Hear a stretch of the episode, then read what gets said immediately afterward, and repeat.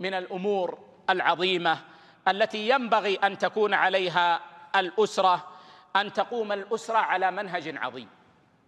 بينه لنا ربنا سبحانه وتعالى. هذا المنهج أيها الإخوة ينبغي أن نتعامل به مع الناس جميعا. ونحن في الأسرة إليه أحوج. الله عز وجل قال خذ العفو وأمر بالعرف وأعرض عن الجاهلين. خذ العفو. فاقبل من أسرتك ما تطيق. ولا تكلفها ما لا تطيق. اقبل القليل.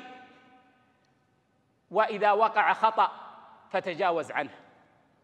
واسمح ولا تقف مع الزلات ولا تدقق في الكلمات وإنما تعامل بالخيرات. خذ العفو. وأمر بالعرف فإذا وقع خطأ فعالجه بالعرف.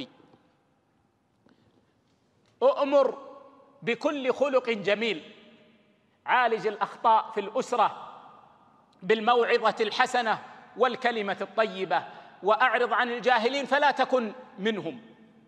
قال العلماء هذا منهج حتى في تعاملك مع أصحابك. إذا صاحبت الأخيار فخذ العفو منهم. واقبل ما يطيقون ولا تكلفهم فوق ما يطيقون.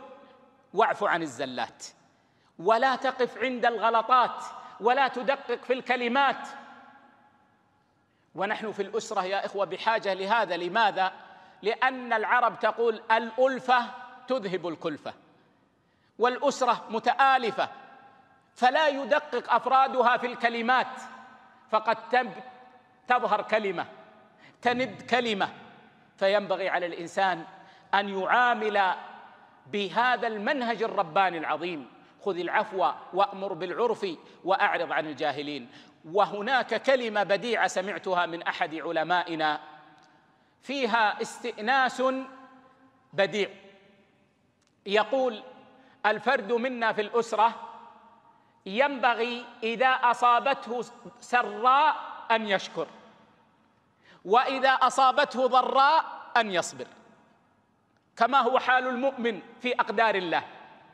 إذا كان في أسرته إن أصابته سراء من الأسرة شكر فأثنى على صاحب السراء.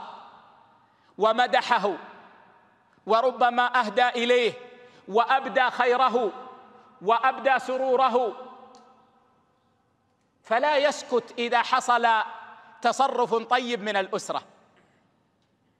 وإذا أصابته ضراء صبر عليها ولم يفرق الأسرة من أجلها.